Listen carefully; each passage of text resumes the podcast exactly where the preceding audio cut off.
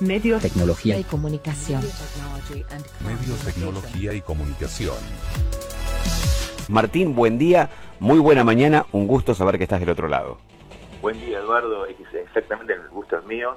Y bueno, sí, no pudimos comunicarnos el jueves, pero bueno, fui acumulando información para, para hoy. Contanos qué trajiste para hoy, qué tenés para, para deleitarnos en cuanto a tus análisis y la información que recordamos, hoy lo adelantaba, tiene que ver siempre con tecnología, internet, medios, política, una mezcla, un combo de todos para poder reflexionar. Sí, tal cual. Eh, sobre todo para eso, lo último que dijiste, ¿no? Para poder reflexionar. Sé que quizás los temas no son eh, todos alegres, Claro. pero sí tienen que ver con una realidad que está que está sucediendo hoy en el planeta y que habla de, de cosas que son reales y que de alguna manera nos atraviesan y pueden modificar nues- nuestros estilos de vida, digamos, ¿no? Eh, por más de que nosotros usemos las redes sociales para algo, en realidad las redes sociales también nos usan a nosotros. Este, y esto más o menos, porque viene como una especie de introducción? Porque em, conocemos el escándalo de Facebook, la última columna de la que hablamos, hablamos un poco de eso, hablamos de, de cuál era, el, digamos, el, el- el- el desarrollo, de, de- cuál era el eje de todo lo que estaba pasando con las redes sociales y con el manejo discrecional de datos. Claro. ¿eh? Pero hay un paso más. ¿Por qué? Porque una cosa es el poder de la información y además, si vos a eso le sumás el poder económico, tenés un combo que es peligrosísimo, ¿no? Este, y esto, ¿por qué, por lo traigo? Porque se, se conoció en estos últimos meses que, eh, que hay como una especie de eje de empresas vinculadas a lo tecnológico, a lo digital, que hoy son las más poderosas en términos económicos se les conoce ahora como con, el- con la sigla de GAFA y no tiene nada que ver con las heladeras ni con los, freezers, ¿no? Sí, Este, es la sigla de Google, Apple, Facebook y Amazon. poderosísimos, sí. Cuatro empresas muy poderosas que manejan datos, que manejan servicios de, de- de información, servicios de Internet, compra-venta de, de cosas y aparatos tecnológicos para el uso de todo eso que dijimos hace un ratito.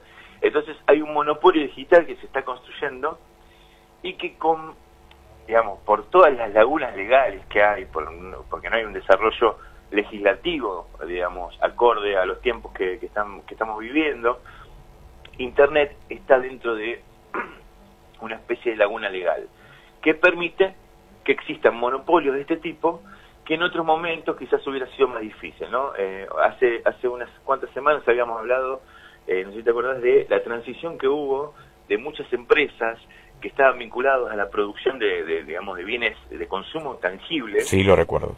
a la transición de estos bienes de consumo que son intangibles, que no se pueden ver y tocar, o sea, o se pueden ver pero no, no son eh, productos, no son eh, alimentos, no son autos, no son eh, maquinaria pesada.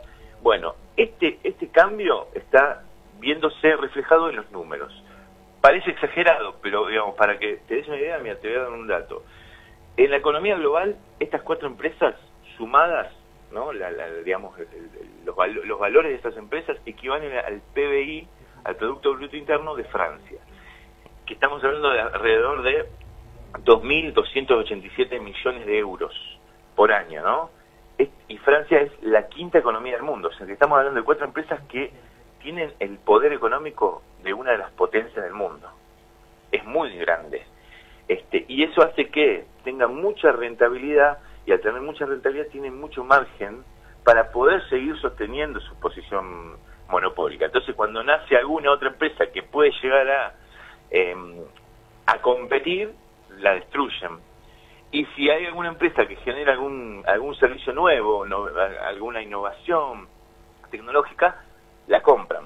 Entonces, eh, de alguna manera se empiezan a posicionar como un monopolio nuevo en- en todo el mundo. Terrible esto. Ahí tengo, aprovecho, ¿no? Mientras vos eh, seguís reflexionando y contándonos datos, eh, porque está relacionado. Eh, Franco pregunta, dice, Edu, ¿le podés preguntar a Martín si es verdad que nos espían desde los celulares? Viste que hay como una especie de... de- de- primero, casi un mito. Hoy, en medio de los avances, podríamos decir que es verdad también, ¿no? Absolutamente cierto. Eh, a- a- hace tiempo escuché, escuché una entrevista de un, un analista de seguridad, seguridad digital, que lo que decía es, nuestros datos, digamos, ya están en base de datos de ellos. digamos, el poder, las instituciones del poder, a ver, por ejemplo, no sé, se me viene a la cabeza eh, algo que parece de películas, pero que en realidad no es de película, existe, la NSA en Estados Unidos, el FBI, un montón de, digamos, de organismos eh, que, están, que están vinculados con el poder, ya tienen nuestros datos, tienen enormes bases de datos, escuchan nuestros celulares, eh, pueden ver a dónde nos trasladamos, o sea, eh, en, el, celular, más allá de que nosotros activemos o no activemos el GPS, el GPS está funcionando todo el tiempo. Claro. ¿Por qué? Porque le transmite esos datos a la empresa de celulares. Exactamente. la empresa de celulares sabe minuto a minuto el recorrido que nosotros hacemos. Entonces, ¿existe esto? Sí existe.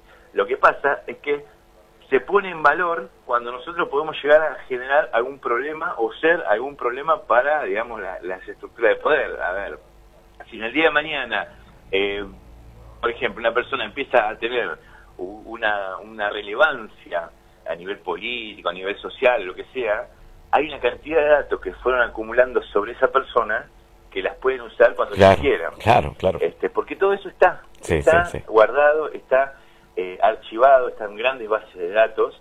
Eh, y digo, para, seguir con esto, por ejemplo, tener otro dato para que vean la magnitud del, nivel de monopolización, digamos, de la búsqueda de información,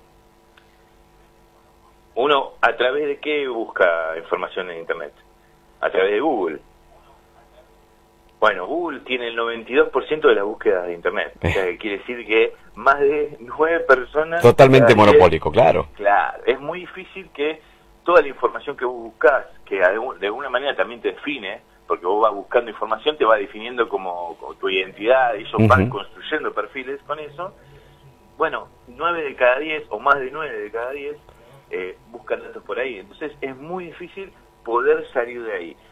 ¿Qué quiere decir? ¿Es imposible? No, no es imposible, hay que tener más, más cuidado a la hora de, de compartir cosas, hay que tener todo el tiempo en la cabeza la idea de que, no sé si nos están limpiando, pero sí que hay gente que podría conocer nuestros datos y si encima nosotros lo, manifestamos todo el tiempo, este, a cada minuto, eh, contando el minuto, minuto, el minuto a minuto de nuestras vidas, eh, la división ahí es más complicada. Entonces tenemos que empezar como a cuidar nuestros datos, a cuidar quiénes somos y a no exponernos tanto. Acá tengo una pregunta de Norma, la dejamos para la semana que viene porque es un tema para hablar y mucho. Eh, ¿Cómo nos cuidamos? Justamente de esto que hablabas al final, que Norma pregunta cómo se hace frente a lo que vos contás para tratar de poner un escudo, una barrera. Lo dejamos para la semana que viene, ¿te parece? La semana que viene podemos traer algunas alternativas. ¿Algún ítem, al margen, de, al margen del tema que traigas como central, podemos retomar al comienzo de la columna en la semana que viene eh, la respuesta con esa, esa pregunta, la respuesta a esa pregunta. Dale, me parece perfecto. Gracias Martín, un abrazo grande.